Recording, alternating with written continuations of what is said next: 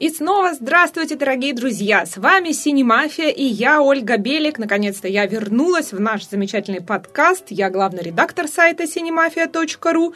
И с нами наши авторы и продюсеры Петр Зайцев и великий и ужасный продюсер Владислав Пастернак. Здравствуйте. Всем привет. А также у нас вот тут вот за стеклом Алексей Неверов. Спасибо студии Велес. Мы отсюда уже никуда не уйдем никогда. Так что будем с вами вечно. Ну и к новостям.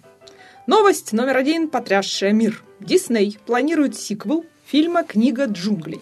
Вот вы знаете, когда я вышел после просмотра книги «Джунгли», первая же мысль, которую я озвучил, очень крутое кино, не дай бог будут делать сиквел. Вот, пожалуйста. Петр Андреевич, а то вы не знаете, что теперь, если кино крутое, сиквел делают сразу, не спрашивая вас. Ну, тут прикол-то в чем, что кино в некоторых странах еще и в прокат-то не вышло, а Дисней уже говорит о том, что сиквелу быть. Ну, все же понятно. Ну, все понятно. Фильм рвет кассу, собственно говоря. У нас за неделю проката он собрал бешеные деньги. И в мире, там, где он вышел, он тоже уже собирает миллионы долларов. И даже как там не десятки, десятки миллионов, десятки, да, десятки собирает. Так что и Дисней ждет, что более солидные сборы будут э, этого фильма, поэтому что бы не замутить сиквел. Тем более, что у Редьярда Киплинга, по которому, собственно, снимается фильм, и сиквел тоже, там масса рассказов, можно куда есть куда развернуться. Да ладно, у Киплинга, у Диснея у самого были мультики «Книга джунглей 2», потом есть еще вторая книга джунглей, «Маугли» и «Балу». То есть, что там только не было на самом деле, и, ну, понятно, что раз это пользуется спросом, то куй железо, не отходя от кассы. Кроме того, с кассой у них в любом случае все хорошо. Вот только что еще даже не завершился прокат Зверополиса, а он в России собрал 30 миллионов долларов даже с нынешним курсом. И Россия стала для него, по-моему, третьей территорией в мире по кассовым сборам на сегодняшний день. То есть, я думаю, что книга джунглей, даже если вдруг она где-то, не дай бог, провалится, все равно они своими доходами перекроют и найдут возможность снять нормальный сиквел. Ну, слушайте, мне кажется, она настолько крутая, что она точно нигде уже не должна провалиться. Будет только еще собирать и собирать и собирать. Джон Фавро вернется к режиссерскому креслу. Будут ли дальше озвучивать э, те же актеры своих персонажей? Наверное, это даже не вопрос. Явно будут. Вот мальчик вырастет, который снялся в роли Маугли, там ведь он единственный актер живой, вот будет расти, и, может, будут искать другого. Или Маугли будет расти в фильме. Или девочку возьмут. Ну, в соответствии с новыми тенденциями. Почему нет? Ну, фильм же называется «Книга джунглей», там про Маугли ни слова не сказано. Можно выпилить Маугли вообще из сюжета. И снять про Балу. Или про Багиру. Да, Балу и Багира. Новые приключения обезьян. А я надеюсь, что хотя бы К будет больше в следующем фильме тогда уж. Ну вот я когда посмотрел, я, конечно, все понимаю. Э, Дисней, жесткое, так сказать, жесткое управление, менеджмент, все такое. Но вот на мой взгляд, специально для России можно было озвучить версию, где Балубы озвучивала девочка, а питона К мальчик. Потому что вот в фильме никак пол и гендер этих животных не проговорен. И вот лично мне, с детства выросшему, так сказать, на э, мультфильме э, и просто тупо на русском языке, где Багира – это женское имя, а К – питон мужское, вот можно было озвучить их, как у нас в, в нашей традиции. Ничего бы не изменилось драматургически, только лучше бы стало. Ну, тут надо просто напомнить о том, что у Киплинга в оригинале э, Багира – это э, мужской род, да, даже не род, а просто это мужское имя, а К это женское имя, точно так же, как у него не кошка, которая гуляет сама по себе, а кот, а у нас вот все наоборот. Но это не у Киплинга так, это в английском языке так. Ну, мы... Извините, э, у нас питон, он мужского рода, а Снейк э, женского рода, и ничего да. ты с этим не сделаешь. Ну, вот на Киплинга валим все, да, а у нас вот перевели вот так, и... И правильно сделали. И правильно, может быть, и сделали, но теперь вот такой страшный диссонанс. Скарлетт Йоханссон Као. Но вот с другой стороны, э, зато в дубляже, по крайней мере, сделано все очень грамотно, и есть четкая идентификация, потому что К озвучивает Татьяна Шитова, которая постоянный голос Скарлетт Йоханссон, и, соответственно, она же озвучивает э, Скарлетт как черную вдову во всех марвеловских фильмах. И есть четкая ассоциация этот голос, Скарлетт и К. То есть э, в этом смысле сделано все очень хорошо. Ну, мне понравилось, как звучит в оригинале Бен Кингсли, и мне понравилось, как в оригинале звучит Скарлетт Йоханссон. Но вот ничего бы картина не потеряла, а только бы приобрела. То есть я думаю, что многие русские зрители, особенно взрослые, вот будут испытывать сильный-сильный когнитивный диссонанс от этого. Особенно те, да, кто не в курсе вот, это, да. э, вот этого момента. Ну вот мы вам рассказали, кому могли, тому донесли. Но вообще я очень рекомендую тем, кто еще не посмотрел книгу джунгли, найти сеанс именно на английском языке с субтитрами, потому что я посмотрел два раза, смотрел в дубляже и в оригинале. И могу сказать, что в оригинале это все звучит, ну, немножко, конечно, интереснее. Там шикарный абсолютно английский язык, очень простой, понятный, там даже субтитры практически не нужно смотреть, то есть там все как, как в школьной программе, по сути. А ты вот хардкор в каком виде рекомендуешь, в оригинале или в дубляже? А я хардкор еще не посмотрел. А я смотрела, я так понимаю, в дубляже на русском языке, потому что, насколько я поняла, э, официальная такая версия – это англоязычная. Причем там, что интересно, э, главных героев озвучивают не какие-то неизвестные актеры дубляжа, а известные наши кинозвезды. Например, главную героиню, жену, так сказать, робота Генри, который, от лица которого все и снято, озвучивает, кто бы вы думали, Анна Чаповская. Хо-хо, Петя на любовь. Да, ну, кстати, я знаю, что Данилу Козловского озвучивает в русской версии не Данила Козловский. Вот это интересный, конечно, ход вообще, но... А в английской версии озвучивает Данила Козловский. Я вот купил саундтрек на iTunes и послушал, и там есть реплики из фильма, и там прям слышно, как Данила Козловский с прекрасным английским произношением говорит фразу про то, что в России продается в год 100 тысяч бит и всего 50 бейсбольных мячей. А вот э, приходите в кино и послушайте, кто же говорит за Данилу в нашей версии. Так он и сам на себя не похож. Там у него белые волосы, голубые глаза. Он, кроме того, он передвигает предметы, можно сказать, взглядом. Данила Рукой. Козловский так не может. Ну, в общем, кто еще не видел, тот идет и смотрит. А мы вам рассказываем о том, что в «Форсаж 8» найден злодей. Вернее, конечно же, найден актер, который сыграет этого злодея. И вот я как раз в связи с этим должен сказать, вот каждая серия «Форсажа», начиная со второго, для меня всегда представляет проблему, потому что я не хочу на него идти. Потому что мне не нравится «Форсаж». Но каждый раз эти нехорошие мерзавцы, мерзавцы да, придумывают причину, по которой я все-таки нахожу в себе силы. И вы... Не то, что нахожу, я, заста... я просто не могу не пойти. И восьмой «Форсаж» – это прям яркий пример. Потому что что они сделали? Они пригласили саму Шарли Стерон обладательница премии Оскар и одной из красивейших женщин в мире. То есть мало того, что злодей сменил пол, и это будет теперь злодейка, а, будет противостоять всем героям Форсажа, так еще и Шарли Стерон. Да, и как на это не пойти, скажется? Придется, скажите, придется идти. Студия Universal, во-первых, эм, очень полюбила Шарлиз после фильма «Белоснежка и охотник», где она сыграла злую королеву, то есть как раз злодейку, и предложила ей роль еще одной злодейки. И вот контракт подписан, э, что за героиня, почему она такая злая, там не говорится, правда, все продюсеры кричат, что это будет один из самых величайших злодеев всей франшизы. Но они всегда так говорят, но, в общем, посмотрим, посмотрим, что будет с нашей дорогой Шарлиз. Хотя еще недавно казалось, что после гибели Пола Уокера вообще франшизу пора закрывать. Ну нет, вот видите, выкрутились. Сначала компьютерная графика, братья Пола Уокера помогли нарисовать его персонажа. А теперь вот и ходят слухи, что и, собственно, герою нашли замену. Тем более Шарлизонька у нас только что снялась в «Безумном Максе», продемонстрировала все свои экшен-таланты и возможности, и мы теперь понимаем, что она может и должна сниматься в большом боевом кино. Ну, вообще интересно, потому что в «Форсаже» всегда очень такие любопытные злодеи в последнее время, да, там был Люк Эванс, э, Джейсон Стейтем был, вот. А теперь Шерли Стерон, а, пацаны должны завидовать. То есть вообще «Форсаж» это какая-то уникальная франшиза, в которой мало того, что они каждый раз стараются оставить всех крутых актеров, которые были в предыдущих фильмах, да, то есть там «Скала» сначала у них появился там на один фильм, а теперь он уже постоянно действующий персонаж, да, и, значит, всех больше, больше, может, Курт Рассел снова появится. Курт Рассел снова появится, и давайте же уже скажем, что произойдет с персонажем Пола Уокера. Все сначала были слухи о том, что он так и продолжит компьютерно играть на экране. Но теперь говорят о том, что все-таки произойдет замена героя, и как-то вот новый герой придет ему на смену и сыграет его сын Клинта Иствуда Скотт Иствуд. То есть то, что Скотт участвует в картине в «Форсаже 8», он сам подтвердил в своем инстаграме и сказал, что у мистера Никто, а это персонаж Курта Рассела, появится новый протеже. И вот э, эти все фразы дают основание всем компетентным знатокам франшизы считать, что Скотт Иствуд сыграет э, такого нового героя, но любимца нового Пола Уокера. Я считаю, что это плохое кастинговое решение. Я бы предпочел видеть вместо Скотта Иствуда, например, Арми Хаммера. Это было бы гораздо интереснее. Арми Хаммера бы все предпочли, Влад. Шарли Стерон и Арми Хаммер. И все стройными рядами идут смотреть восьмую часть «Форсажа». Я бы предпочел Шайю Лабафа там увидеть, но... Я бы не предпочла, к сожалению. В общем, съемки начнутся в мае. Ждем фоточек с площадки. Папарацци нам все покажут. Ну, а фильм выйдет 13 апреля 2017 года. Вот буквально через год мы все это увидим. Ну, и я напомню, что не только восьмой «Форсаж» нас ждет, но будет еще и девятый, и десятый. Они уже официально анонсированы, и никуда мы от них не денемся.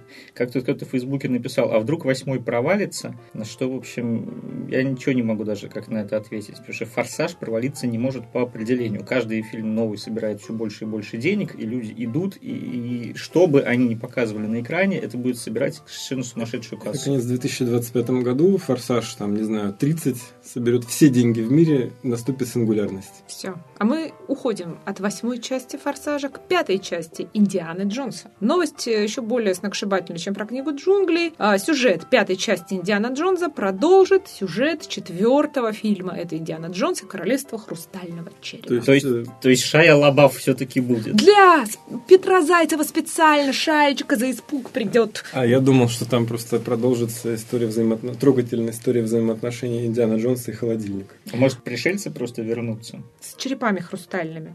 Но тут какая тема-то? Э, просто ранее считалось, что пятая часть каким-то вообще э, макаром, она будет приквелом вообще всего на свете. А теперь вот выяснилось, что нет. Все-таки стандартно продолжают. Харрисон Форд играет э, Индиану Джонса. И вот, вот никуда мы тоже не денемся вообще ни от этого героя, ни от хрустальных черепов. Ну да, мне очень нравится эта мысль, что, как сказал Фрэнк Маршалл, они не будут брать пример с Джеймса Бонда и будут продолжать снимать только Харрисона Форда в этой роли. То есть, грубо говоря, когда Харрисон Форд отправится вслед за Ханом Соло, в общем, на этом Индиана Джонс закончится. Нет, нет, нет, Влад, ты не прав. На этом они начнут выпускать его 3D-модели, а, снова прибегут к CGI, и Энди Серкис будет играть э, Харрисона Форда, который играет Индиану Джонса. Я еще надеюсь, что вернется Шон Коннери к роли папы каким-нибудь магическим образом. Это было бы очень круто.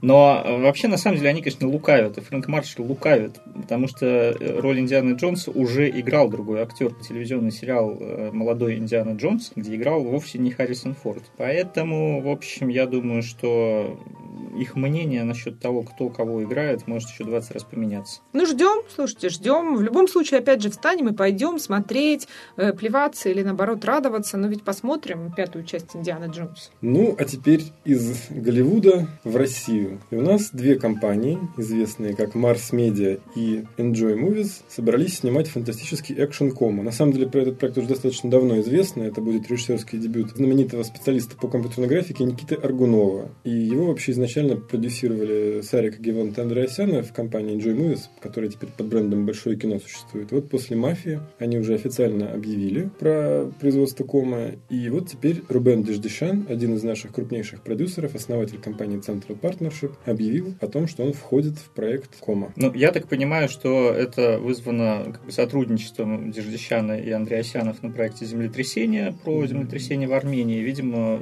у них там все сложилось хорошо, и они решили продолжить. Ну да, потому что вот э, Рубен Деждещан прокомментировал, что он очень доволен сотрудничеством по землетрясению, что фильм уже на завершающем этапе, и у них у всех было желание продолжать эту работу, и ему дали почитать сценарий Комы, он восхитился этим сценарием, и что считает, что это очень сильная, необычная история, такого у нас еще не снимали, хотя как раз некоторые комментаторы считают, что уже были такие фильмы, но, так сказать, так всегда говорят, что такого у нас еще не было, ла-ла-ла-бла-бла. Ну, я вот сейчас скажу, что я общался с людьми, которые читали сценарий Комы, и они при их всей критической настроенности сказали, что это действительно хороший сценарий. Ну, а о, чем, о чем фильм-то расскажи, Владислав? А, о чем фильм Кома, Оля? Ну, я тебе сейчас расскажу. Легко. Это фантастический экшен. А, дело в том, что после таинственной и страшной аварии молодой и талантливый архитектор приходит в себя в причудливом мире, коме. Этот мир соткан из воспоминаний людей, которые также находятся в коме. Как и человеческая память, он фрагментарен, хаотичен и непостоянен. Это и есть пространство комы, в котором реки, ледники и города могут умещаться в одной комнате, а любые законы физики нарушаться. То есть это Инсепшн. Это лимп из Инсепшена, по сути, да. Уникальный сценарий. Такого еще никто не снимал. Вообще просто навье. Вот. Ну, а ну. герою предстоит выяснить, собственно, по каким законам это все существует. Э, там борьба за жизнь, любовь, все дела. Но надо читать. Меня всегда очень смущает, когда за режиссуру берутся специалисты по визуальным эффектам, потому что у нас в последнее время вообще-то такая мода. Каскадеры начали кино снимать. Меньшаков всегда снимал. Но, с другой стороны, ты же видел фильм э, Skyline. Его снимали специалисты по спецэффектам и прекрасно справились. Ну, а вот фильм э, «На гребне волны» снимал каскадер. И, и чё?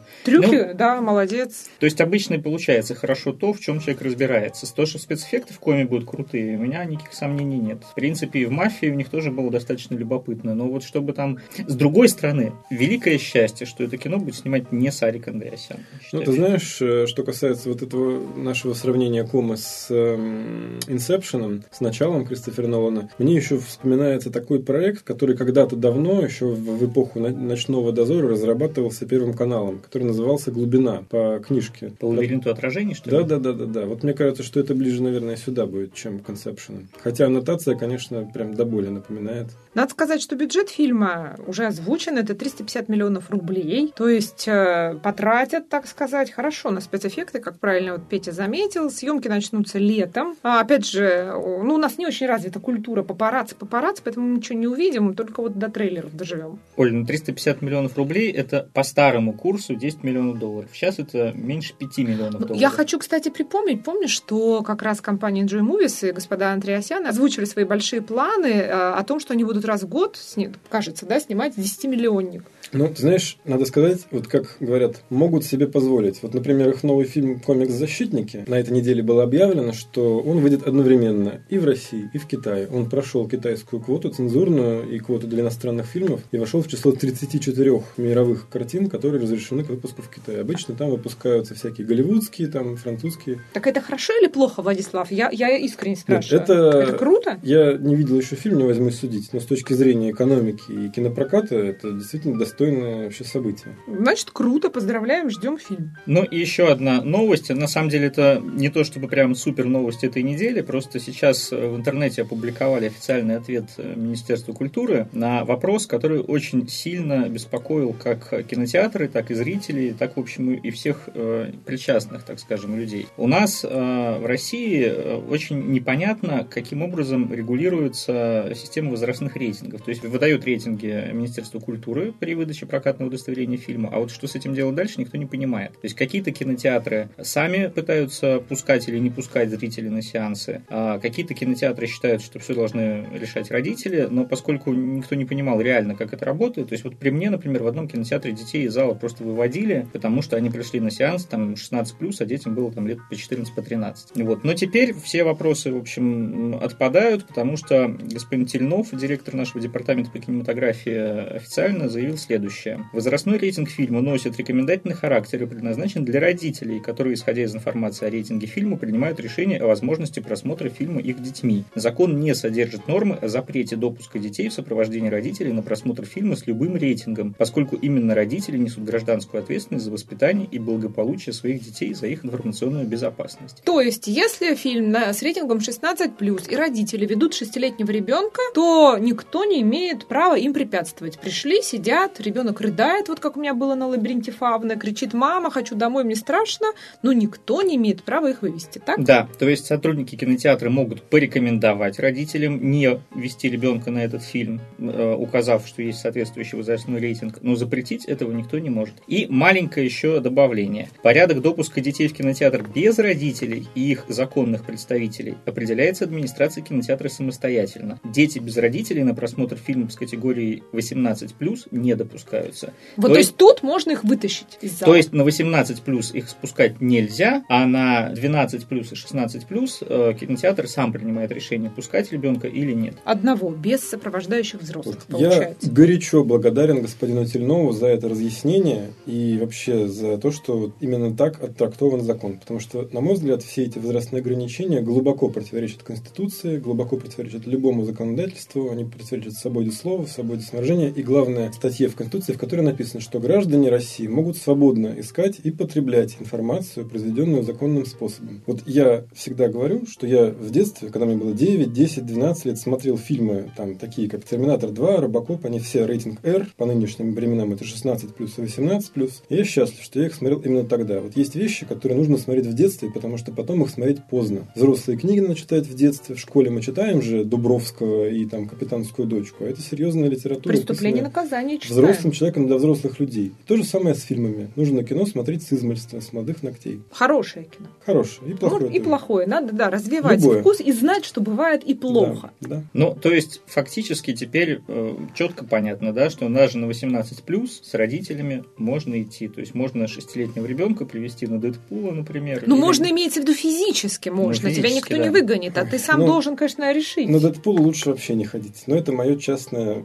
Это Ну, или, не Владислав. знаю, там, на братьев из Гримсби, например. Шестилетних детей, вот самое оно. Ну, я бы думаю, что ничего бы страшного с ними не случилось. Я лично покупал детям билеты на Кэрри, точнее, на телекинез. То есть, имеется в виду как ты лично-то Вот просили я тебя пришел в кинотеатр, э, подхожу к кассе, ко мне подходят двое шкетов лет по 12. Говорят, извините, пожалуйста, нас не пускают на фильм. Вы не могли бы нам купить билеты? Дали мне свои мятые купюры, и я подошел к кассе и купил им два билета. А мне, прод- точнее, хотел купить два билета. А мне кассир говорит, ой, вы этим детям покупаете? Я говорю, ну да, вы меня раскололи. Нет, я вам не продам. Поэтому я вышел, подошел к другой кассе и в ней уже То есть. Владислав за конституционные права детей поборолся. Да, Ну, фактически, согласно вот этой трактовке, кинотеатр имел на это полное право. Вот если бы ты был опекуном или родителем этих детей, они бы обязаны были тебе продать билет. да, но Кэрри это 16+. В принципе, дети могут Без сопровождения Без взрослых сопровождения не взрослых. могут. Они имеют право принять решение, как ты теперь понимаешь, их не пустить. А со взрослыми не имеют. Да, но с точки зрения кинотеатра это, конечно же, нелогично. И Будь я кинотеатром, я бы продавал бы детям на все, что касается 16 там, плюс, еще 12 плюс. Кокаин бы заворачивал в билетики.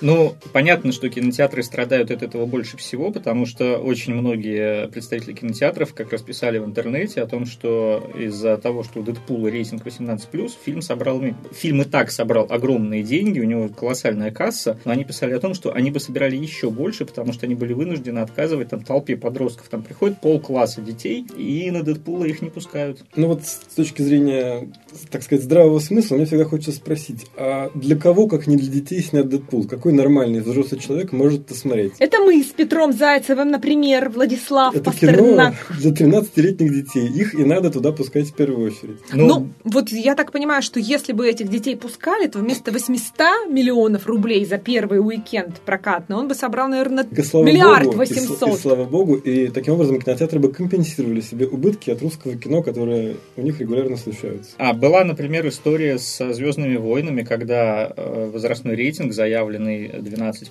был сначала, а потом вдруг там за неделю до выхода фильма в прокат прошла информация, что рейтинг 16 Но Дисней все-таки отстоял 12 и тем самым спас, в общем, фильм в прокате, потому что иначе были бы большие проблемы. А теперь, а теперь мы знаем, что можно было бы и не отстаивать, родителями они бы шли. А самая абсурдная история была с фильмом 14 у которого возрастной рейтинг был 16 И, кстати, именно с 14 вот я видел, как детей выводили, хотя на самом деле получается, что могли их и оставить в зале, имели на это право. Ну, вот мое мнение, опять же, что сам по себе институт прокатных удостоверений, которые были придуманы совершенно благой целью, чтобы исключить двойной прокат, когда две компании одновременно бы там заявляли свои права и прокатывали бы картину. Значит, вот институт прокатных удостоверений себя давно изжил, превратился в инструмент цензуры, а цензура у нас, как известно, по закону запрещена. И, в общем, надо отменить, на самом деле, прокатное удостоверение, а контент в кино отслеживать, ну, просто по уголовному кодексу. Ну, Вот кто-то увидел, что в фильме там пропагандируется фашизм или порнография, и давай в милицию пиши заявление. А кино надо показывать в кинотеатрах без прокатных удостоверений, а возрастные ограничения, ну, надо полностью скопировать американскую систему, когда просто добровольно киностудия отдает, получает рейтинг. А если он ее не устраивает, она что-то переделывает. Ну там же тоже все не так просто. Они ведь тоже борются за то, чтобы фильму присвоили другой рейтинг. То есть это же тоже э, носит какой-то ограничительный характер. Но мне вот что очень нравится относительно американской системы возрастных ограничений, это то, что в комиссии, которая выдает эти возрастные ограничения, заседают строго лица, у которых есть дети до 18 лет. Как только у тебя ребенку исполнилось 18, ты из этой комиссии вылетаешь. А что за эксперты выдают?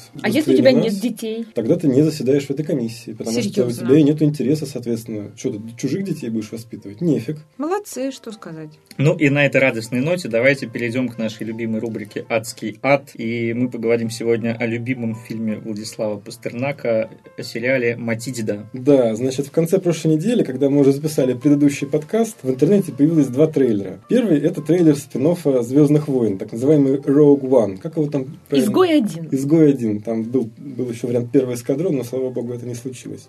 В общем, а, обсуждать его достоинство, конечно, можно бесконечно, но гораздо интереснее поговорить о том, что случилось в тот же самый день, когда российские бракоделы а, выпустили трейлер э, сериала «Матильда», э, который за несколько дней до того был с помпой презентован в Каннах на телевизионном рынке TV. В общем, продукт презентовали, объявили, что он участвует в конкурсе сериалов. Правда, новостей после этого объявления больше не было. Видимо, конкурс проиграли. И обнародовали имя актрисы, которая сыграла главную роль. И зовут ее вовсе не Кира Найтли, под чье имя на проект несколько лет назад просили денег у фонда кино, а некая Михалина Альшанска, которой к презентации сделали ужасную прическу. Ну, кто видел фотографии, тот оценит. И только все затихло, как гром среди ясного неба прозвучал у нас на Ютубе и на Кинопоиске трейлер, из которого многое стало понятно. Ну, знаете, вот то, что Николаю II во время романа с Крысинской было 24 года, а из растительности у него на лице были только усы, а в фильме его играет 40-летний немецкий актер с бородищей, который длиннее, чем этот самый царь носил в день расстрела в Ипатьевском доме, это еще ладно. То есть историческая достоверность, это я уж просто не говорю, кому она нужна. Да, people have это хорошо. Сделаем Николая не на 4, а на 20 лет старше, чем Матильда. А, так вот, главный титр в этом трейлере, а я цитирую, фильм называли прямо в трейлере главным историческим блокбастером. Главный титр названия фильма был написан с опечаткой. Вместо «Л» там было написано «Д». Матильда. Ну, и это немедленно было замечено киноблогерами, а затем и журналистами. Материал об этом позоре появился даже в главной нашей газете, российской газете, в которой выходят законы Российской Федерации. Ну вот ты знаешь, э, учитывая, что об этом в результате написали вообще все, кому не лень. Это мы... был, как кажется, да. Вот у меня вот возникло ощущение, хороший... что, возможно, это был такой дурацкий вирусный какой-то эффект. То есть, возможно, это даже специально сделали, чтобы все об этом написали. Это, конечно, полный бред, потому что так нельзя делать. Но мне кажется, ты переоцениваешь их возможности. Я думаю, думаю, что это вот реальная опечатка, которая так на самом деле сыграла им на руку. Ну, слушай, Считаешь, крупно... На руку? Все, Наз... все высмеяли проект. Но вот сейчас пришло письмо, например, от ЦПШ, где они просят э, исправить э, русский э, трейлер «Черепашек-ниндзя», потому что там есть опечатка. Я уже теперь после твоих слов, Петя, э, тоже задумалась, может, они пошли по путям, по путям Матильды, вот, сделали там ошибку, а теперь перезаливают трейлеры, потому что тоже опечатались. Ну, то есть это нормальная ситуация, наверное, ошибиться. Нет, ну опечатки в русских версиях трейлеров вообще бывали. Я напомню, что в трейлере то ли э, Темного рыцаря последнего, то ли начала с опечаткой было написано имя Кристофера Нолана. Я не помню, какая именно там была опечатка, но она была. И это действительно потом заменили. Но здесь можно понять, это все-таки длинное имя, оно написано мелким шрифтом и до- достаточно быстро мелькает на экране. А тут у тебя в конце ролика крупными буквами, то есть во весь экран написано только одно слово «Матильда», и Матить, да. И матить, да, да. То есть не увидеть это, мне кажется, надо быть абсолютно слепым идиотом. Ну, Бывает. Судя, ты знаешь, судя по изображению, вообще, вот судя по фактуре картинки, она телевизионная, в общем, конечно, это делали далеко не самые зрячие в мире люди. Вот, э, понимаешь, э, вот про этот телевизионный момент хочется тоже сказать. Вот российская газета написала про опечатку, но не обратила внимания на другое. Вот смотри, вот несколько лет назад в России вошла в моду такая интересная практика делить фильмы пополам. Ее, видимо, скопировали с «Властелина колец», там, а еще, точнее, он был на три части поделен, там, с этого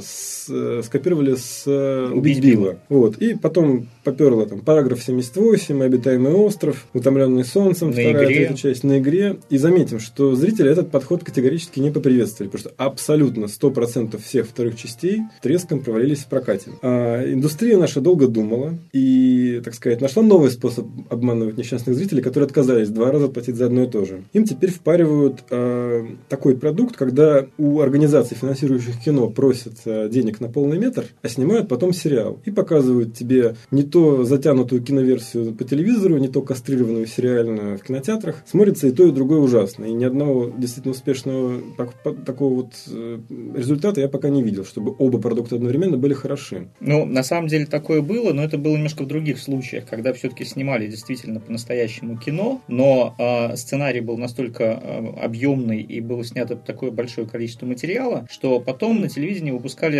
расширенную версию. На самом деле, расширенные версии же выходят и зарубежных фильмов. Бывает э, extended cut, которые даже на 30-40 минут длиннее. Да, Это но это односерийный продукт в любом случае. Да, ну- Чужие, там, э, Леон и так далее. Это все сейчас только в таких расширенных версиях и существует. Ну, точно так же есть там «Властелин колец», где э, третий фильм длиннее, даже, по-моему, ну, чуть ли не на час, длиннее театральной версии. Но это все равно кино. И у нас такие случаи были. К примеру, Высоцкий, который вышел именно как кинофильм, потом вышел как сериал. А, еще был вариант э, с турецким гамбитом, был «Адмирал». И, кстати, все эти картины сделаны были дирекцией кино продюсером Анатолием Максимовым. Да, но, к сожалению, все, что сделано не дирекцией кино, а именно «Утомленный солнцем 2-3», «Батальон», этот вот э, «Темный мир равновесия», это все смотреть было невозможно ни в кинотеатре, ни по телевизору. И оказалось, что «Матильда» не исключение. То есть осенью 2016 года, в октябре, нас ждет в кинотеатрах вот это вот непонятно что, нарезанное из сериала. А в 2017 году мы увидим нечто растянутое, собственно, нарезанное как бы растянутое из кинофильма. При этом всему миру они уже сразу продают сериал, и учитель даже в интервью говорил, что да, мы делали сериал, потому да. что это более интересно мировой аудитории. Ну, понятно, потому что снять историческое кино на мировом уровне гораздо сложнее, чем исторический сериал. И в итоге нам собираются за деньги впаривать это в кинотеатрах, вот это вот телевизионное кино, мягко говоря. Я это называю расширенный трейлер сериала. Просто часа на да, два. Да, вот очень правильно. Расширенный трейлер сериала можно будет посмотреть. Но вот вообще, знаете, вот что больше всего бесит? Вот столько слов о соперничестве с Голливудом, да? И при этом, в отличие от Голливуда, миллионы бесплатных денег, которых у Голливуда нет. И казалось, можно бы сосредоточиться на качестве, а не на бабле. И тем не менее, в Голливуде делаются год за годом вот классические фильмы, да, полноценные, большие, полнометражные ленты. Там, Апокалипсис сегодня, Чужие, Блейд Раннер, Волк с Уолл-стрит, все что угодно. И я что-то не помню помню, чтобы Мартину Скорсезе, например, пришла в голову идея, а ну-ка я сейчас сниму и из одного и того же материала нарежу и кинопродукт, и телепродукт. Типа Такого как он бывает. там два часа снял «Волк с Уолл-стрит», и да. это оказался на самом деле Четырехчасовой э, да, сериал. сериал. Да. Вот мне кажется, что это просто вот так снимать, себя не уважать. Так на самом деле дело даже не в самоуважении, а дело в том, что люди в себе не уверены, потому что изначально вот эта вот э, история с тем, что делают сразу и кино, и телек, э, возникла ровно по одной простой причине.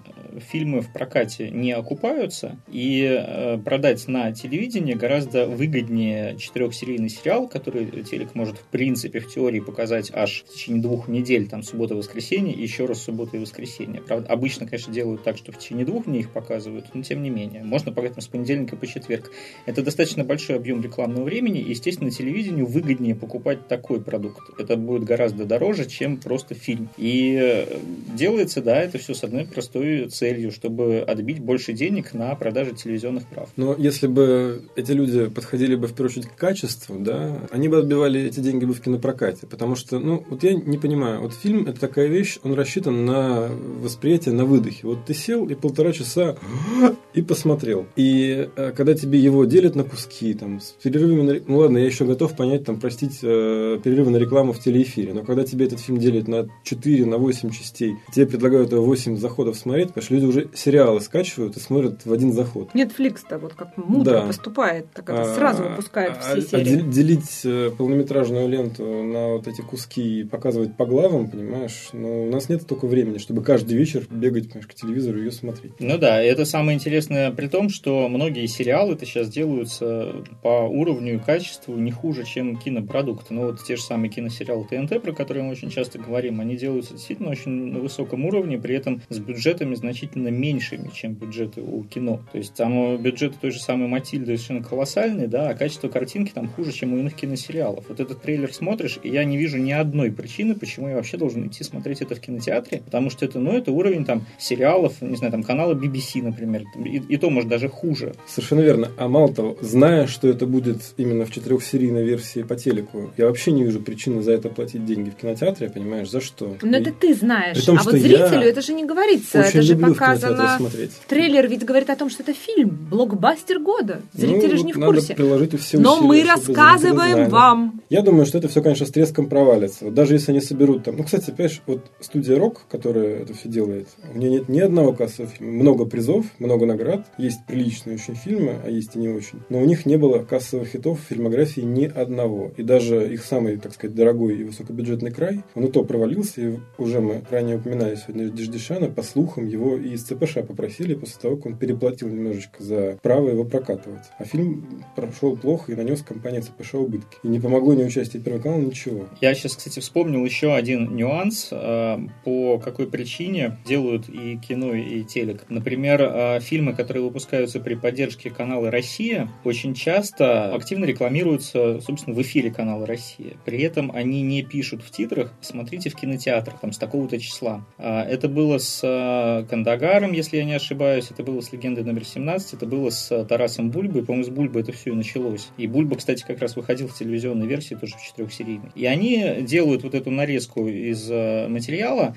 и пишут там «Тарас Бульба скоро», но по внутренней бухгалтерии телеканала это проходит не как реклама фильма, за который нужно отдельно платить, а как реклама телепродукта этого канала, который потом когда-то, там через несколько месяцев даже, пойдет в эфире. И таким образом они компенсируют вот эти затраты на рекламное продвижение и не оплачивают то эфирное время, которое на самом деле очень много стоит. Но с другой стороны, это вызывало очень много вопросов. И я помню, в интернете э, ругались на эти ролики. Ну, ребята, ну окей, вы показали скоро, а нигде не написано, что это сейчас пойдет в кинотеатрах. И, соответственно, зрители не знают, что на это нужно идти в кино. Ну, знаешь, мне кажется, что это работает только в тех случаях, когда помимо телевизионной рекламы есть еще интенсивная наружка, трейлеры, интернет и прочее. То есть в случае тотальной рекламной кампании это все может очень здорово сработать, и да, телевидению это выгодно. Но мы опять же приходим к тому, что все это никакого отношения к киноискусству не имеет, это опять галимая коммерция, понимаешь? И когда после таких вот дел нам заявляют, что ой, мы сейчас там снимаем патриотический блокбастер, или мы снимаем кино искусство, там мы сейчас все получим Оскар, Нику и Золотой Орел, понимаешь, я не верю им никому. Грустно, в общем, друзья. Мы вам рассказали все, что знали, всю правду, тем более даже про бухгалтерию канала «Россия». Вот. Поэтому давайте уже перейдем к ответам на ваши вопросы, дорогие друзья. Наша слушательница Таша снова задает нам вопрос. А если немножко забыть про коммерческую составляющую, нужно ли вообще делать ремейки успешных фильмов? И может ли быть в их отношении какой-то срок давности, после которого, грубо говоря, можно снимать ремейк? Но это, собственно, э, продолжение нашего обсуждения в предыдущем подкасте, когда мы обсуждали большое количество ремейков э, и кино, и сериалов. Да, это касается фильма «Один плюс один» французского, который сейчас будут переснимать в Голливуде, сериала «Мост», который будут переснимать в России. Хауса нас будут тоже сейчас делать ремейк. Ну вот смотрите, я бы разделил как бы эти ремейки на два типа. На вопрос национального ремейка и на вопрос временного ремейка, скажем так. То есть вот есть американские ремейки э, европейских, например, там азиатских картин. С чем они связаны? Они связаны с э, американоцентричностью американского зрителя. Там люди, грубо говоря, считают, что есть только Америка, все остальное это периферия, им интересно смотреть только про себя. Поэтому они просто берут сюжетную канву и ее переносят на свой, так сказать, на свою национальную почву. Это что касается национальных ремейков. Ну, я бы добавил, что это, это даже не про американоцентричность э, американского зрителя, а про то, что даже на весь мир продать голливудский фильм гораздо проще. То есть, например,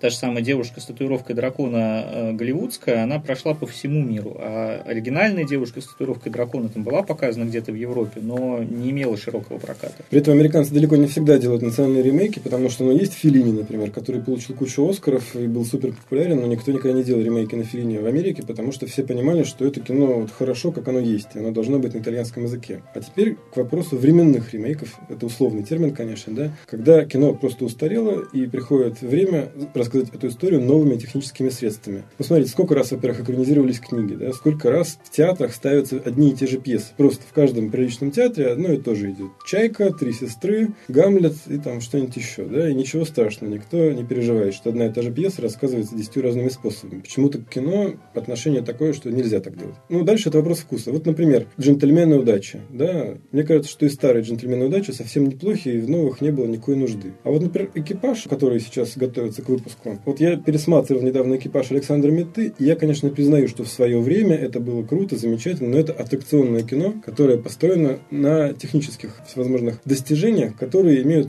свойство устаревать. И поскольку технически на сегодняшний день смотреть экипаж, на мой взгляд, совершенно невозможно, это ну, просто смешно. Миниатюры какие-то, там комбинированные съемки того времени. Вполне пришло время его заново отснять. Но на самом деле здесь тоже важный и тонкий нюанс. А, ремейк ремейку рознь. Например, экипаж, а, по сути, ремейком не является. Да, когда его заявляли, говорили, что мы делаем ремейк советского экипажа Меты, ну, даже сам Мета сказал, что я читал сценарий, ребята, там из моего экипажа только самолеты. Больше там вроде как ничего нет. Ну да, там есть тоже некий э, остров, хотя, по-моему, не было острова в оригинальном, там в горах происходило дело. Ну да, где-то, значит, там извержение вулкана, землетрясение, самолеты улетают. Все. Все, что касается взаимоотношений между персонажами, развития самой катастрофы, там, полета, это вообще разные вещи. Кстати, в новом экипаже будет два самолета, а не один. Хочется добавить, что ну раз вы не делаете ремейк, тогда и название не надо привязывать к старому фильму. Ну, был вообще экипаж Роберта Земекиса и ничего. А, а есть ремейки абсолютно дословные. Например, вот этот чудовищный фильм э, «Кавказская пленница 2», да, который, ну, по сути, это кадр в кадр переснятый советский фильм, но туда добавили еще какие-то абсолютно безумные идиотские шутки. Вот, пожалуйста.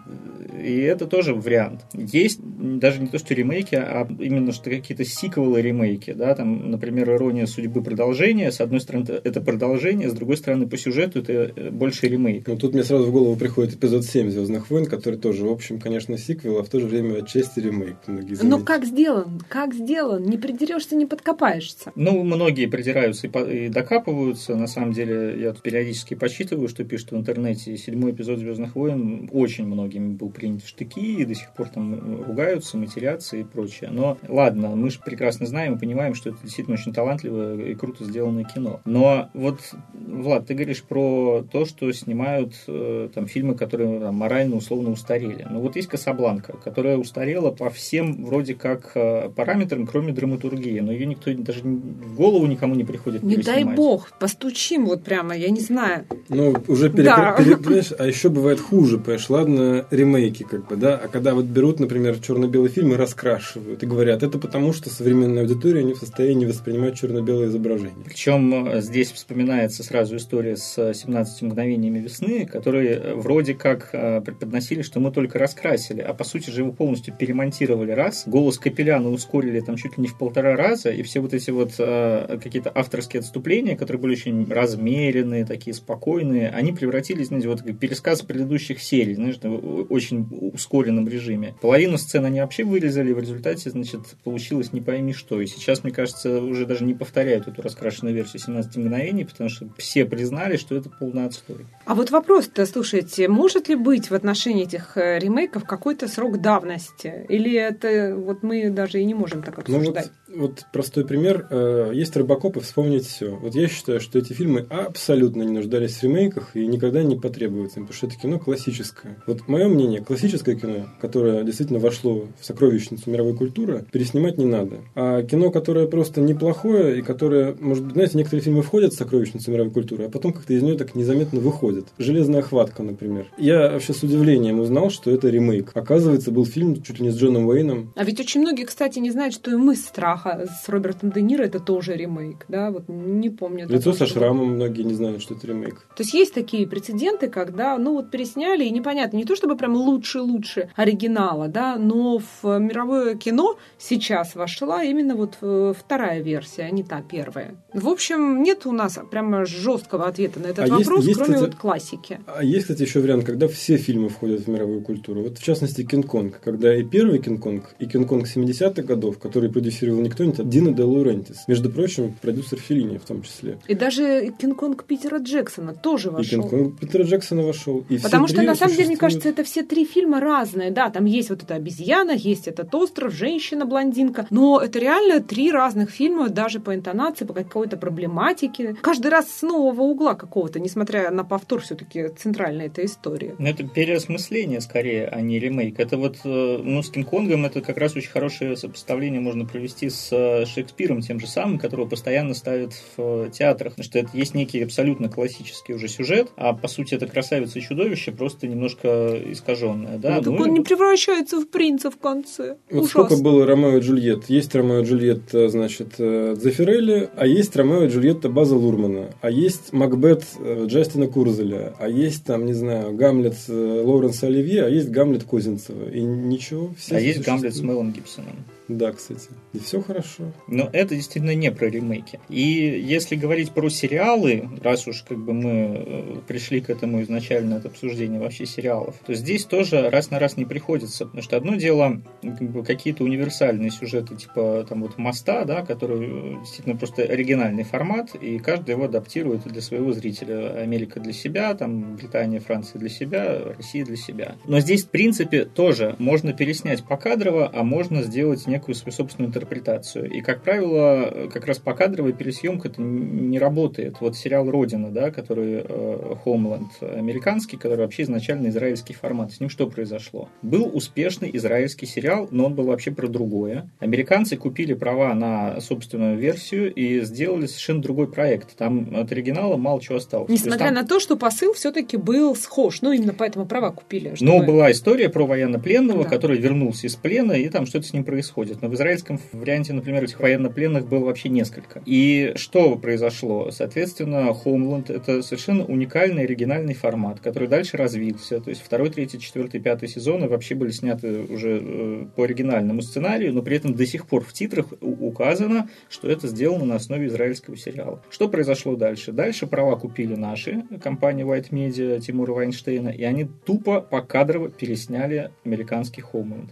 Да, они э, адаптировали это под наши реалии, поменяли имена, поменяли там какие-то э, периоды. Но, кстати, тоже главный недостаток русской родины. Homeland абсолютно актуален. Там всегда действие происходит буквально в том же году, в котором его показывают э, на, на канале Showtime. И э, это все максимально актуально. То есть вот последний сезон, например, да, там э, он был завязан на историю, которая развивается в Сирии. И это вот реально вчера это в новостях, сегодня ты это видишь по телевизору. И они даже какие-то вещи успели в течение сезона добавить в сериал, связанные с событиями, которые происходили уже после того, как первая серия вышла сезона. А что сделали наши? Наши перенесли действие в 90-е, то есть это э, в какое-то мифическое вообще агентство получилось вместо э, реально существующего ЦРУ. И все, и это не работает, ты в это не веришь, потому что это находится в какой-то выдуманной реальности. Вот когда люди возмущаются по поводу ремейков, я всегда хочу им сказать следующее. Давайте вспомним двух китов русской литературы, на которых строится вся наша, можно сказать, культура. А именно «Буратино» и «Волшебник изумрудного города». Обе эти книги, на которых мы все выросли, ремейки. Буратино – это переосмысление Пиноккио, а «Волшебник изумрудного города» – это просто пересказ э, мудреца страны Оз. И, кстати говоря, если говорить о стране Оз, то, э, как и в случае с Родиной, после книжки первой э, Александр Волков написал еще, по-моему, пять абсолютно самостоятельных книжек, из которых как минимум две просто великолепные. Особенно вот Урфин Джус и его «Деревянные солдаты». Сейчас, кстати, мультфильм готовится к экранизации на студии Мельница. Вот. Ну и Пиноккио тоже с Буратино, который, между прочим, был экранизирован не раз и не два в России. И мультфильм был сделан, и был сделан этот э, культовый телевизионный фильм, и был еще черно-белый фильм там 30-х годов, э, и чего только не было. Кстати, с великими спецэффектами в свое время, просто я сам смотрел и обалдевал. Вот. Ну и, кстати говоря, если уж э, копать детскую литературу, то по некоторым данным Незнайка и его эти друзья-коротышки, это тоже ремейк э, некой, по-моему, немецкой книги про лесных человечков. Ну, все. Ну, тут можно еще вспомнить и Винни-Пуха, который в пересказе Бориса Захадера имеет очень мало общего с первоисточником. Это, это адаптация формата. Вот. Слушайте, и ну вот так... можно вспомнить еще Набоковскую Аню в «Стране чудес», которая тоже какой-то очень вольный Но пересказ. Аня не пошла, смотрите, тут никак. Здесь такая проблема, на самом деле, вот этих э, историй переводов. Э, как-то вот, мне кажется, немножко в другую сторону мы ушли ушли, потому что тут можно даже, с одной стороны, воспротивиться. Получается, у нас какой-то свой Винни-Пух, и в мировом пространстве мы отстаем, точно так же, как и от Маугли. Это с нашим мультфильмом. с 70 годами изоляции э, и экономической, и культурной. У нас же законы об авторском праве не действовали, поэтому у нас было проще украсть, собственно ну, вот, говоря, кстати, как и Карлсон, кстати, чем вот, э, выпустить легально. Э, вот такой вопрос обсуждался по поводу ремейков, что почему их делают еще? Может быть, потому что просто гораздо дешевле э, купить права на адаптацию, массу, чем написать оригинальную историю. Сейчас вот я можно скажу по этому поводу. Вот я в Каннах встречался с такой компанией, которая занимается интересным бизнесом. Они покупают на одних локальных рынках местные национальные хиты, права на ремейки, и перепродают их на другие национальные рынки. И мне предложили там огромный пакет по 20 тысяч долларов права, там бразильские комедии, какие-то аргентинские, э, новозеландские, то есть местное национальное кино, которое за пределы своей страны вот в таком готовом виде никогда не выйдет, потому что там нет звезд, нет никаких сейлс-факторов, которые были бы интересны для мировой аудитории. Но эти вот конкретно истории э, в виде ремейков могут быть абсолютно транснациональны и продаваться куда угодно. Ну, здесь еще надо что сказать. Э, понятно, что каналу выгоднее купить права на какой-то успешный продукт, который уже на своем локальном рынке получил огромный зрительский интерес, и тем самым вроде как гарантировать успех этого проекта и на, у себя на рынке. Вот э, самый такой яркий пример – это телеканал СТС. СТС. Собственно, вот можно даже сравнить СТС и ТНТ, что они делали за последние там условно 10 лет, и почему ТНТ сейчас лидер, а СТС сейчас э, реально пытается догнать, и у него не получается. Потому что ТНТ сделали, по-моему, только одну адаптацию за всю свою историю, это был сериал «Счастливы вместе». С тех пор они не делали никаких адаптаций. Ну, наша Раша еще была аналогом, по-моему, британского проекта, но там просто формат был э, частично похожий, а сюжеты все были свои собственные. И все. Дальше ТНТ делали только оригинальные проекты. И что происходило на СТС? Они э, начали, собственно, с «Не родись красивой», который был колоссально успешным продуктом, а дальше они пошли по этой же схеме и делали большое количество сериалов именно адаптированных. Э, ну, та же самая «Закрытая школа», сериал «Корабль». Э, Моя прекрасная Ангел... няня. Моя прекрасная няня, да, кстати, тоже был очень успешный СТСовский проект. А, кстати, няня же была даже, по-моему, раньше. Потом раньше, была, потом раньше была «Не родись красивой». красивой да.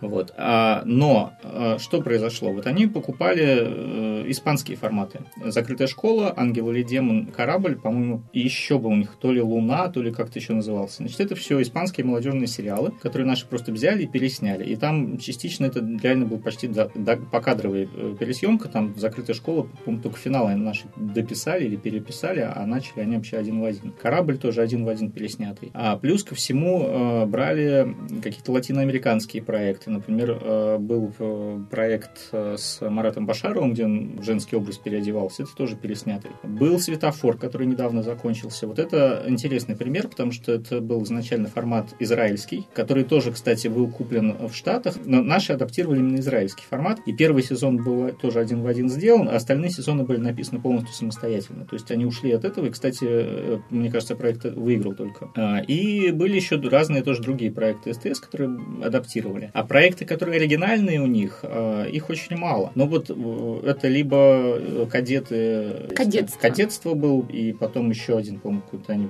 продолжали его. Молодежка. Молодежка. А, ну и дальше вот проекты, которые мы упоминали уже, которые с треском из-за того, что их не понимали, как продвигать. Это «Выжить после», который делал, собственно, Art Pictures Vision, э, и это проект «Лондонград», который тоже первый сезон был совершенно крутейший, второй сезон делали другие люди, он провалился, и тоже никто не понимал, как это продавать. И сейчас, по-моему, СТС опять возвращается к тому, что они покупают права на какие-то непонятные сериалы и пытаются их якобы адаптировать. Они, например, делали а, «Как я встретил вашу маму», который с треском провалился вообще. Но там был эпик фейл, потому что они переписывали его один в один. То есть там э, все сцены были выстроены точно так же. Там приезжали консультанты из Штатов, э, и они вот картинку вылизали, все, все было супер, но этот юмор не работал, перенесенный на наши реалии.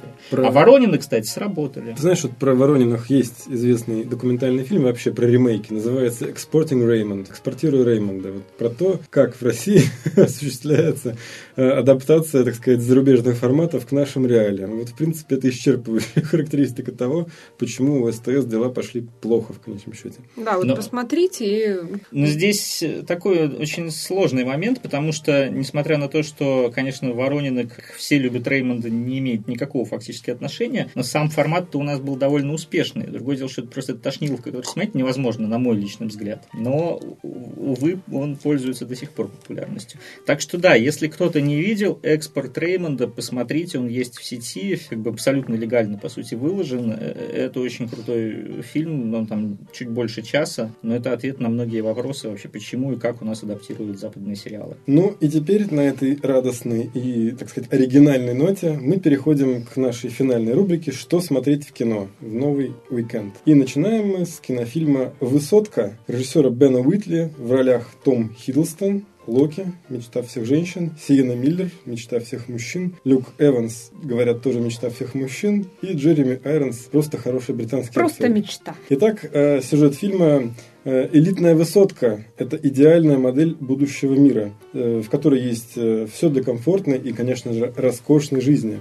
Но человеческие пороки, такие как зависть, соперничество, жажда острых ощущений, постепенно разжигают открытую вражду между жителями высотки и заставляют их забыть о законах Марли даже среди лучших из них. Это мне очень напоминает, знаете, вот если взять фильм «Сквозь снег» и поставить вертикаль. На самом деле так и есть. Это экранизация романа британского фантаста 90 60-х годов Джеймса Балларда, и это, естественно, антиутопия, и, естественно, здесь э, показана социальная лестница в буквальном вот таком смысле, и более того, еще вот рассматривается проблема вот этого замкнутого пространства, что даже в этом идеальном, казалось бы, замкнутом пространстве все равно начинается деление да, на высших и низших, и схватки с ними. В общем, там такая сюрреалистическая картина потом возникает. Сходите, посмотрите и оцените. Критики очень неоднозначно относятся к этому фильму. Ну, я честно скажу, если бы не такой интересный кастинг, я бы на это не захотел пойти, потому что уже этих антиутопий в последнее время перекормили реально. А я вот очень люблю антиутопии, даже если бы там не было такого интересного кастинга, я бы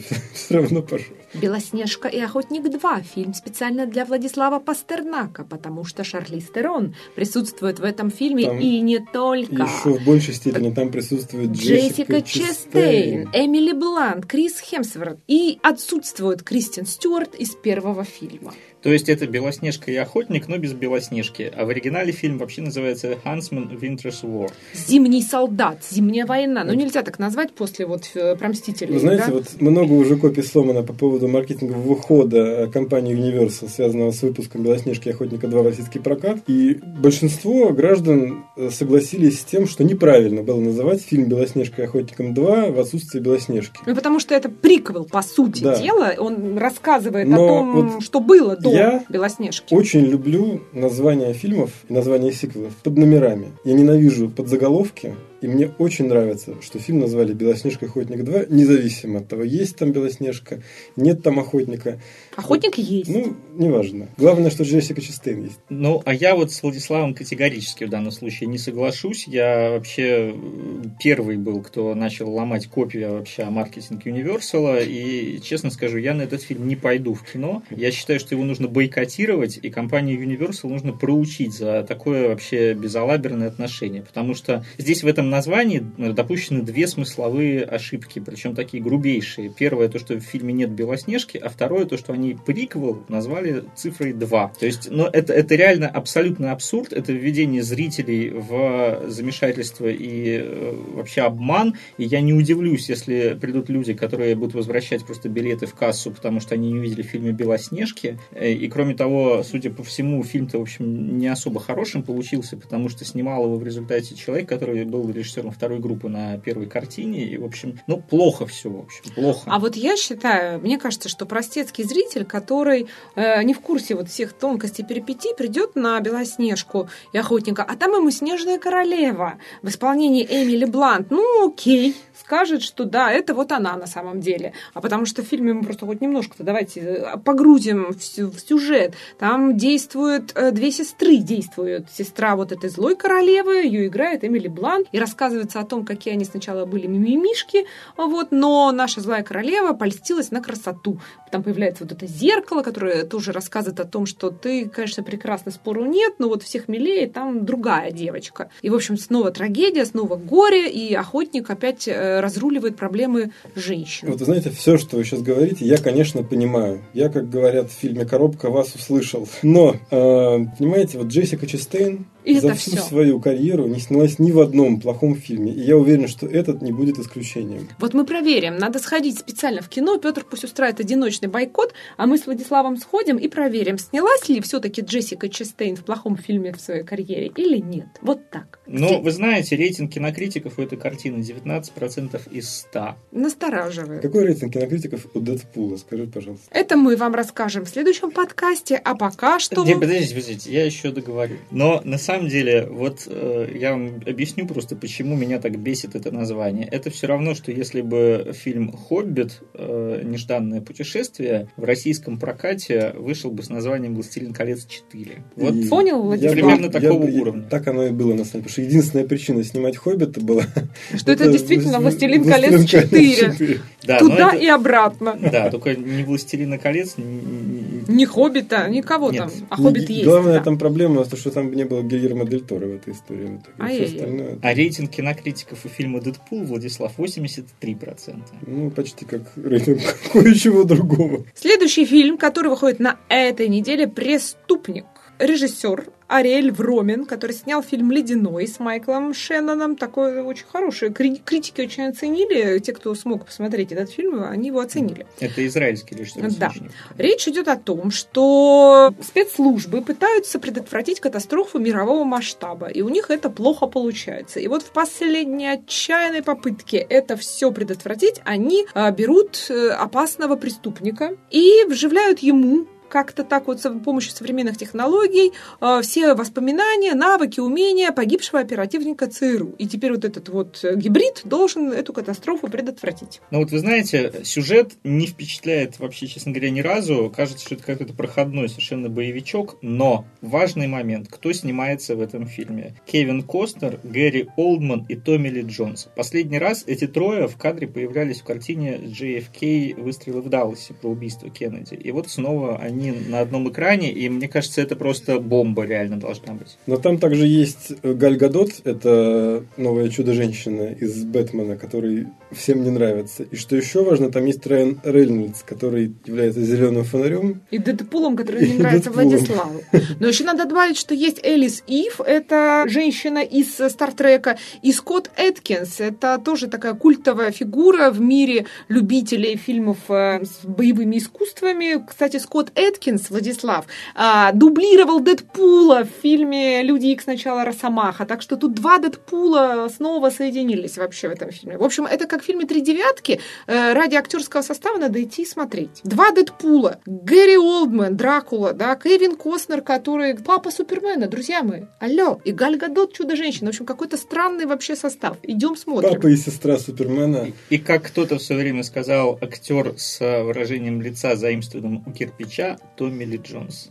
Человек в черном. В общем... Мне больше нравится, как сказали про это, нашего последнего Джеймса Бонда, человек с лицом водителя снегоуборочной машины. В общем, на это кино мы уже поняли, мы идем. Есть еще один интересный фильм, который уходит в прокат «Сын Саула». Это венгерское кино. Оля, это не просто интересный фильм, это фильм, получивший Оскар. Ну, Петр, ты вот немножко, так сказать, перебил мой пафос. Я хотела нагнести, а Петр сразу так раз, так и все. Я вот хотела сказать, да, что а, венгры выдвинули его а, от себя на соискании премии «Оскар» лучший фильм на иностранном языке, и вуаля, фильм победил, режиссер Ласло Немеш вышел в кадр. Но когда мы начинаем изучать сюжет, мы понимаем, что Другого и быть не могло. Только так они всегда эти фильмы побеждают. Аушвиц 44 год. В принципе, на этом аннотацию можно заканчивать. Мы сразу поняли, да. 20, по-моему, 4 фильма про Холокост было выдвинуто на Оскар, и, по-моему, то ли 20, то ли сколько-то из них получили Оскар. Ну, тут э, Владислав вот смеется, да, а история, естественно, очень такая тяжелая, страшная. Саул, он еврейский пленный,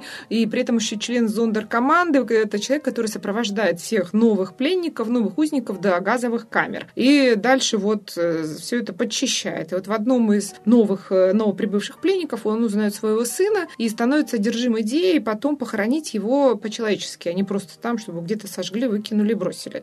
И на этом фоне у него он не замечает уже ничего, что творится в лагере, а там и бунты, и прочая история. Вот у него такая вот зацикленность. Ну, интригует очень то, чем заканчивается, собственно, нотация фразой, что Саул думает только о сыне, которого, возможно, у него никогда и не было. Тут Знаете, знаете, что еще можно добавить? Ну, во-первых, помимо того, что масса э, есть моментов, почему вам нужно пойти посмотреть, что это фильм «Оскарский лауреат», что это такая тема. Венгры, еще Стивен Спилберг говорил о том, что венгры потрясающе умеют умирать в кадре. У них какая-то феерическая пластика на самом деле, именно вот смертельного исхода. Во-первых, все венгерские пластические театры э, самые лучшие в мире. То, как венгры и, играют вообще болезнь, смерть, боль на сцене, это потрясающе. И Спилберг еще говорил, когда снимал в поисках рядового Райана, что если вам нужна массовка, которую расстреляют, это венгры, берите их. Они так умрут в кадре, что вы будете рыдать. Венгры много чего умеют делать в кадре. Будапешт недаром известен как столица мировой порнографии. Ну, Владислав Слав, если ты смотришь такие фильмы, они пока не выходят в Но официальный если прокат. Серьезно, если серьезно, то что касается сына Саула, который помимо Оскара получил за почти год до того гран-при э, на фестивале в Каннах, фильм интересен на самом деле тем, что он практически полностью построен на крупных планах. И вот весь этот ужас Холокоста, он где-то в расфокусе. То есть в кадре в основном все время лицо главного героя крупно. А все, что происходит вокруг, вся мизансцена, она где-то вот вокруг. Она, ну, то есть это не как список Шиндлера, который, так сказать, эпично показывает э, все ужасы, значит, э, Освенцимской мясорубки, да, это кино, это открытие в киноязыке в первую очередь. И именно поэтому, а вовсе не потому, что он про Холокост, у него есть, э, значит, э, и Гран-при, и Оскар, и черта лысого.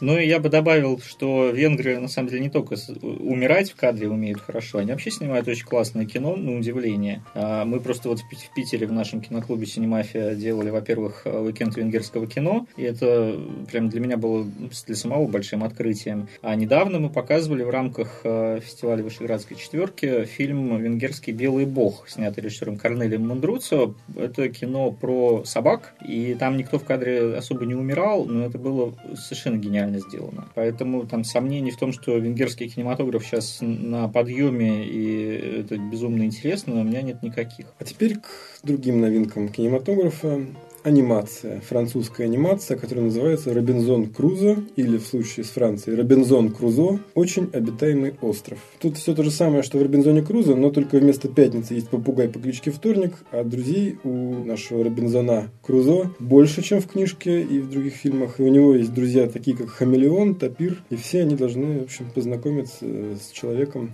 и, и прожить с ним И помочь ему, я так жизнь. понимаю, да, на острове. Но я не пойду на этот мультик, знаете почему? Потому что котики там главные злодеи злодеи. Они все борются с котиками. Это ужасно. Я даже не знаю, кому пришла в голову такая злобная мысль из сценаристов. Ну, это франко-бельгийский мультфильм, поэтому, видимо, у французов или у бельгийцев ненависть к личные, котам. да, неприязнь к котообразным. Но здесь э, трейлер чудовищный совершенно. Я вот несколько раз его видел, его крутили там у нас в кинотеатрах и перед Зверополисом его показывали, и перед книгой Джунгли его тоже сейчас клеит. Но это ужасно. То есть, э, даже если сравнивать это с э, нашей отечественной анимацией, наша сейчас просто на голову выше. И э, «Волки и овцы», и «Снежная королева 2», и «Смешарики» последние. Это, ну, совершенно уровень голливудский. А вот это, это какой-то ад. Извините, конечно. То есть в кои-то веке наши российские мультфильмы могут дать фору а, другим мультфильмам, хотя Знаешь, бы вот французским. Вот на той неделе господин Мединский, которого мы все очень любим, наш министр культуры, отчитывался перед Владимиром Владимировичем Путиным за